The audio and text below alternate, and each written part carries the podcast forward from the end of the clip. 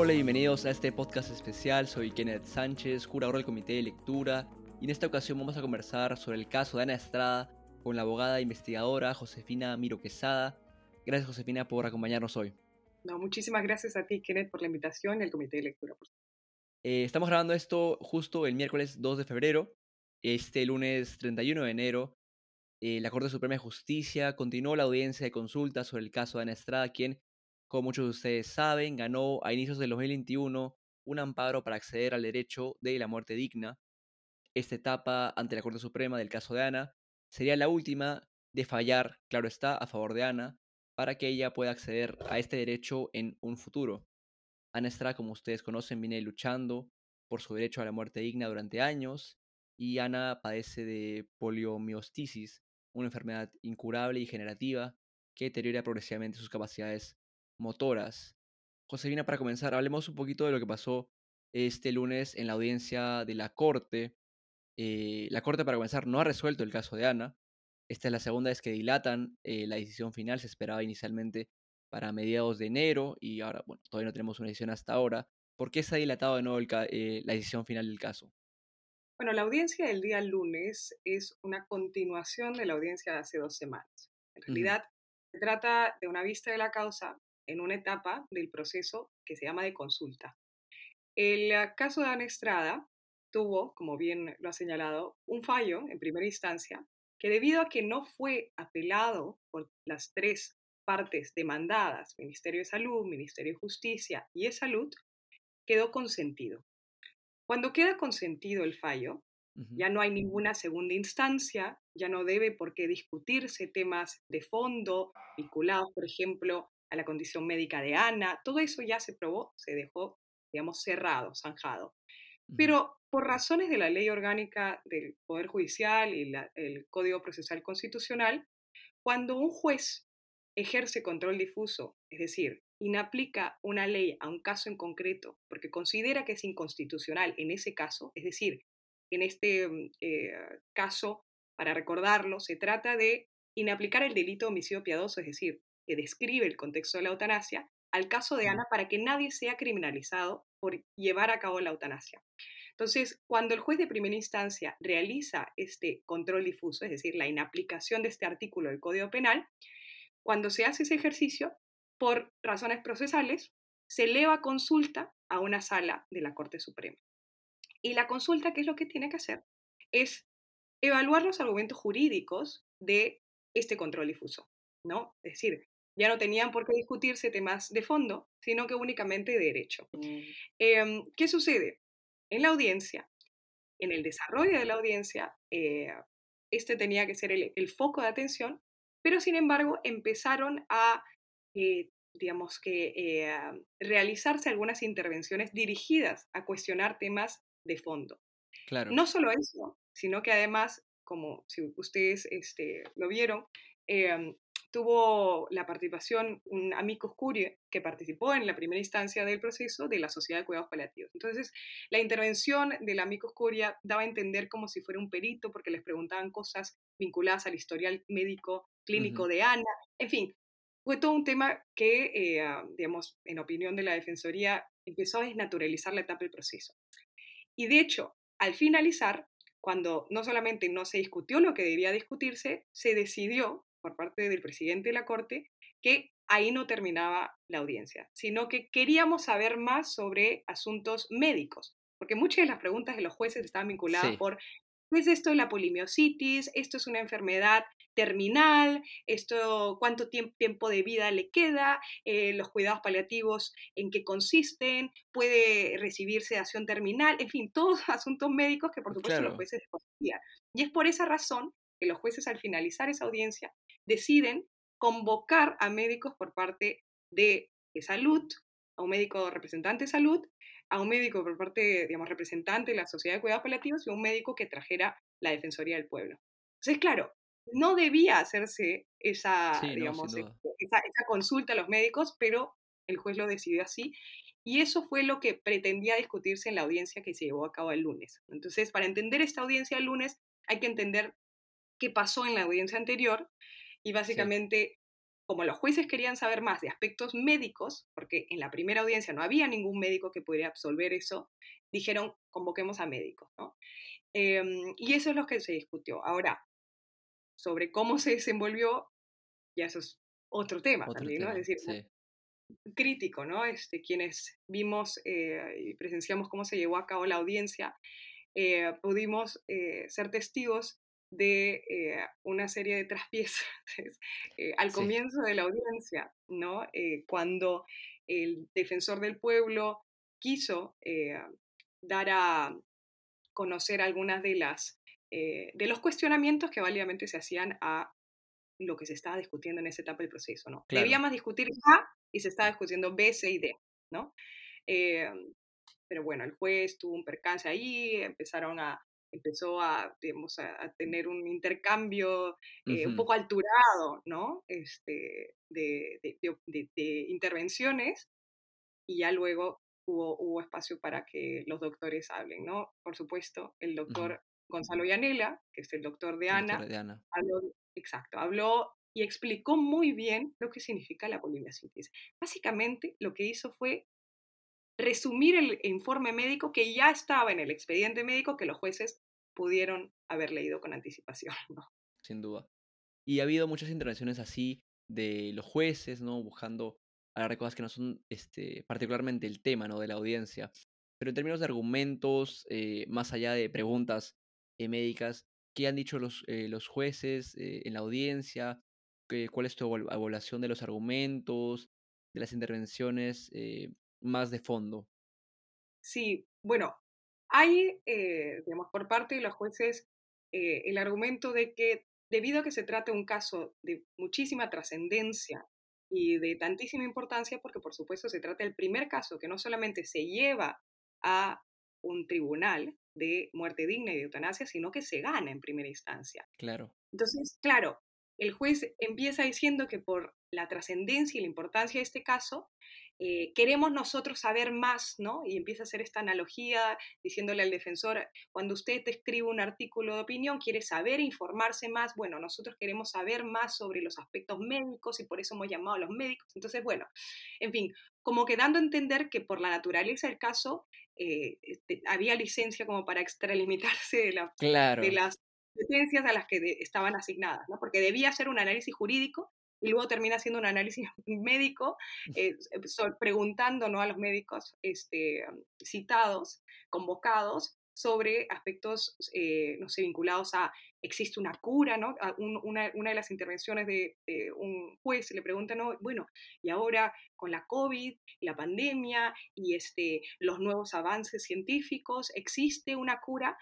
Si existiese y si hubiese una propuesta de cura, ya lo habríamos sabido, ¿no? Es decir, Exactamente. el doctor Yanela explicó detalladamente que Ana vio una enfermedad que ya tiene 30 años eh, viviendo, ¿no? Es decir, eh, ella se encuentra en una etapa avanzada de la enfermedad. A ella se le diagnosticaron cuando tenía 14 años. Hoy ella tiene 45. Se explicó claramente todos los intentos que Ana en las etapas eh, tempranas de, las, de la enfermedad, trató de colmar, ¿no? trató de buscar para, buscar una, para, para encontrar una cura a la enfermedad, viajó a Estados Unidos, trató, preguntó a muchos, a, muchos médicos. Hoy lo que ella tiene es lo mejor que puede tener. Eso es lo que dijo Yanela. Tiene el mejor, digamos, tratamiento y los tratamientos, digamos, de cuidados paliativos que recibe. Eh, y al día de hoy, nada. Por supuesto que digamos que la medicina en general tiene muchos límites, pero de lo que hay disponible, no hay nada al alcance que pueda impedir el deterioro de su enfermedad. Y en eso fue clarísimo. Y claro, con las intervenciones de los jueces, uno va a entender, pero si te lo acaba de decir, que ha colmado todas las opciones, ¿no? Agotado todas las opciones para buscar una cura, y hoy lo que queda es simplemente em, tratar la enfermedad eh, con, los, con algunos inmunosupresores eh, que le generan además efectos colaterales, el nivel de dependencia va a aumentar con el tiempo, van a eh, generar, digamos, aumentar las posibilidades de desarrollar infecciones, es decir, a esta etapa solamente se espera un deterioro cada vez más acentuado de, las, de los músculos de Ana, por tanto, incrementar la dependencia eh, en otras personas para actividades diarias, eh, más dificultades para respirar, más dificultades para hablar. Y claro, si te explica de qué va la enfermedad, a mí me parece increíble. En una parte, claro, le preguntan, ah, ella no puede hablar o ella no puede hablar bien. Cuando se lo dijo a Ana en la primera audiencia, al comienzo, todo lo que ella tiene que hacer para hablar. Descansar dos días, tiene que hacer una serie de ejercicios. Es decir, es una enfermedad muscular que por supuesto afecta y tiene una traqueostomía visible también, ¿no? Entonces, alguna de las preguntas me daba la impresión de que eran muy sintomáticas, de que no se entendía el caso, no se escuchaba a Ana tampoco, o no se escuchó a Ana, tampoco se había leído el expediente, ¿no? Toda la información estaba a disposición. Entonces, sí dejaba mucho que desear algunas de las preguntas y por supuesto, eh, yo creo que una, para mí fue muy sintomática también de hasta qué punto se conocía eh, o se tenía, digamos, eh, digamos una noción de qué es lo que debía discutirse cuando el defensor que estaba criticando que se estuviera discutiendo temas de fondo cuando debíamos centrarnos en cuáles fueron los argumentos para ejercer el control difuso y por tanto inaplicar el artículo 112 del Código Penal, el juez le responde, ¿de qué inaplicación me habla? Ese era el meollo de, la, audiencia. Y le pregunta, ¿de qué me estás hablando? Entonces, para mí eso fue como muy revelador. de, de que los jueces, quienes debían ser los primeros en hacer digamos, la tarea de estudiar el caso precisamente por lo que ellos han dicho, por la trascendencia y por la importancia de un caso de esta naturaleza. Tú debías saber hasta el más mínimo detalle. Sí. Me, me, dio la impresión de que no, no, era el caso, ¿no?